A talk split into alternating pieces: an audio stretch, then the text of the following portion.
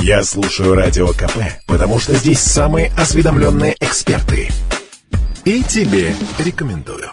Или вы можете с нами их обсудить в нашем вайбере 8 912 007 0806. Ну, а мы уже почувствовали на этой неделе перепады температур и то, что то холод, то опять все тает. Поэтому сейчас у нас на связи дежурный синоптик э, гидромедцентра Удмуртии. Здравствуйте. Здравствуйте. Подскажите, пожалуйста, вот такая у нас погода нестабильная на этой неделе. Что нас ждет в выходные? Придет ли к нам снегопад очередной? В ближайшие дни на территорию Удмуртии будет влиять антициклон, и на выходные ожидается преимущественно сухая, солнечная, безветренная погода до начала следующей недели.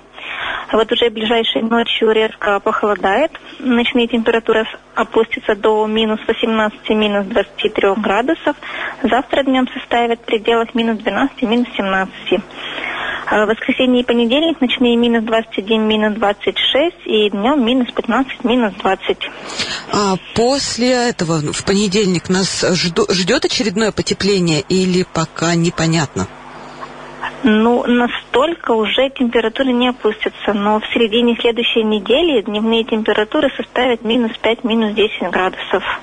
И пройдет небольшой снежочек во вторник и в среду. А вот, вот эти погодные немножко изменения на этой неделе, с чем они были связаны? Это просто ну, волны тепла и холода. Хорошо. Э, сменяют Хорошо, спасибо вам большое за информацию, друзья. Поэтому ищем э, теплую одежду, потому что в ближайшие дни будет ясно и морозно. Но вообще, конечно, все вот эти волны тепла, волны холода, они влияют на некоторых э, людей. Ну, лично я считаю, что метеозависимость существует, потому что сама себя чувствую достаточно некомфортно э, при смене погоды. И у нас вот сейчас в студию присоединилась Екатерина Ордаш Куйбышева, наш журналист, которая разбиралась в этом вопросе. Катя, вот говорят, что метеозависимость это вот э, придумали люди, чтобы оправдать э, свое плохое настроение. Так существует она все-таки или нет? Вообще она существует, но я немножко поправлю. Так говорят э, врачи не про всех людей. Они говорят о том, что метеозависимость не так распространена, как мы думаем. То есть есть категории людей, у которых есть определенные хронические заболевания, как правило, это все-таки сердечно-сосудистая система, это артериальная гипертензия, это ишемическая болезнь, вот основные такие. Соответственно, да, действительно, когда на улице резко меняется температура, реагируют сосуды кровеносные, и меняется давление, оно скачет. Вот такие люди, они часто очень являются истинными метеозависимыми, а вот бывают люди, у которых, в общем-то, нет каких-то серьезных патологий, но при этом они чувствуют, допустим, упадок настроения, упадок сил, может быть, авитаминоз накладывается, опять-таки, зимний. И они ошибочно считают, что, наверное, я реагирую на погоду. Чем они больше себя убеждают, тем больше они начинают реагировать на погоду.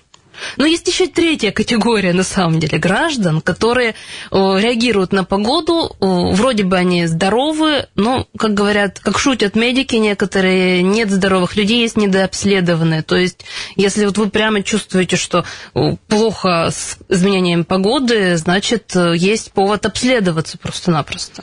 А метеозависимость, ну вот а, мы говорим про, а, собственно, обычно про повышенное давление, а пониженное давление, это тоже к метеозависимости реальности или просто придумываешь. Я просто... Это на самом деле личный интерес, потому что у меня обычно в, при смене погоды падает давление. Я пытаюсь понять, мне нужно пойти да, обследоваться, условно говоря, или что, или как это вообще работает?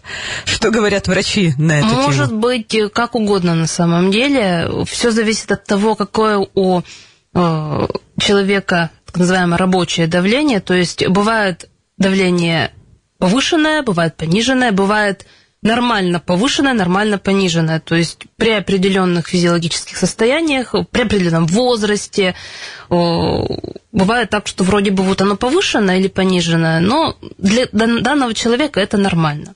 Но если прямо ощущаются скачки, есть смысл действительно просто провести эксперимент, померить, вот понаблюдать, и если действительно вот сильное падение, да, конечно, идти обследоваться. Ну смотри, мы уже поняли, что в группе риска находятся те, у кого а, заболевание сердечно-сосудистой системы, насколько я понимаю. А кому еще в такую при смене погоды стоит, ну, внимательнее следить за своим здоровьем и за своим состоянием? Очень внимательно нужно вести себя людям, у которых есть э, какие-то хронические воспалительные заболевания. Но, в принципе, воспалительные заболевания могут быть практически в любой сфере, но больше всего страдает все-таки э, мочеполовая сфера, то есть э, какие-то женские заболевания могут обостряться. Ну, мужчин там тоже свое есть.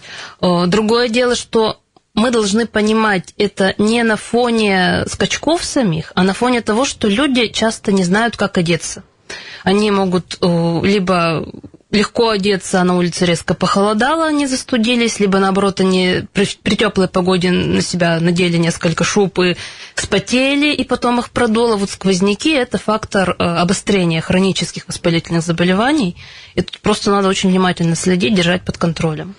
А, хорошо, ну то есть мы контролируем. Что вообще нужно делать? Окей, ты знаешь, что у тебя там, а, условно говоря, а, заболевание некоторого рода есть, и вот ты услышал в прогнозе погоды, что будет какой-то скачок температур. Кстати, насколько я знаю, не все скачки температур считаются вот этими скачками температур. Так вот что именно прям должно насторожить? Я думаю, что у разных специалистов здесь будет разное мнение. Ну вот, по крайней мере, свое нам озвучивал главный внештатный кардиолог Минздрава Удмуртии Сергей Помосов. Вот он сказал, что именно в плане сердечно-сосудистой системы резкий скачок считается это больше 10-15 градусов за угу. раз.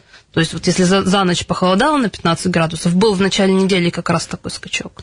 Или наоборот на 15 Или градусов потеплело. потеплело. Да. Так вот, э, ты услышал, что там сегодня минус 5, а завтра минус 25. Что тебе нужно предпринять? А все зависит сделать? от того, какая болезнь. То есть если человек э, гипертоник, если у него с сердцем достаточно серьезные проблемы, то он, конечно, должен по возможности минимизировать активность, может даже лишний раз не выходить куда-то, из, измерять давление, пульс контролировать. То есть они обычно все это могут делать.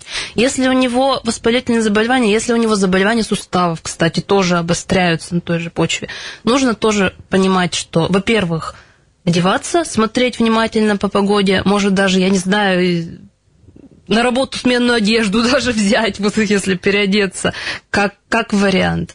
И плюс, э, зная, что вот зимы у нас такие веселые, в последние годы вот они так скачут, э, все-таки лучше контролировать эти заболевания, вовремя ходить к лечащему врачу, чтобы он назначал в определенное время года стабилизирующий курс препаратов, который бы вот эти рецидивы воспалительных заболеваний убирал. Что касается опорно-двигательной, что мочеполовой системы, что вообще любых других.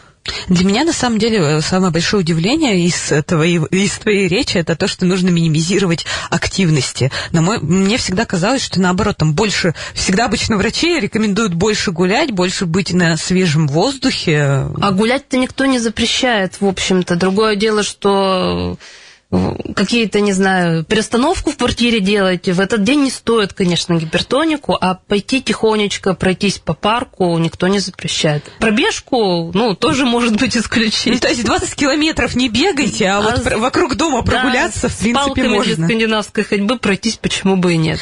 Ну, отлично, буду знать в случае чего, а то я обычно привыкла все лечить свежим воздухом.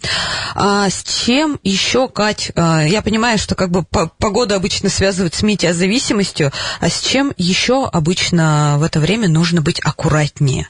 С какими сферами здоровья? Это, конечно же, гололед, который образуется у нас э, из-за вот этих скачков. Сначала подтает, потом подмерзнет, а еще сверху снежок присыпет и станет вообще очень скользко и опасно. Но здесь опять-таки только человеческая осторожность. Ну вот если опять посмотреть, в ноябре не было прямо вот таких по-моему, периодов гололеда. В ноябре снега-то, давайте признаем, да, честно, но не за было. ноябрь, вот по данным Минздрава Удмуртии, 253 живчанина поступили с травмами от падений на льду. На льду? Именно на льду конкретно. Где они? Они ездили в другой регион? А, ну вот было несколько таких дней, когда подмерзало, и, видимо, как раз вот они успели. Ох, я, честно говоря, пожалуйста, если вдруг вы нас слышите, пожалуйста, напишите, как вам это удалось, где вы нашли лед, потому что, если честно, ноябрь, на мой взгляд, был ну, максимально теплый, не скользкий, не скользкий. И что вот, что делать-то тогда со льдом? Как вот обезопасить себя, Катя? Как вот ты спасаешься от этого? Ой, я купила новые сапоги. Я их купила летом. И там была такая замечательная подошва, а потом оказалось, что вот она не такая замечательная. Я недавно упала около нашей работы. Ужасно. Но на самом деле тут просто методом проб и ошибок выбирать обувь, у которой будет э, хорошая Подошва, сцепление, да. Друзья, друзья, ну, в общем, покупайте себе хорошую обувь, потому что морозы еще грядут, и берегите себя. А мы услышим друг друга уже в понедельник. Всем до свидания и хороших выходных.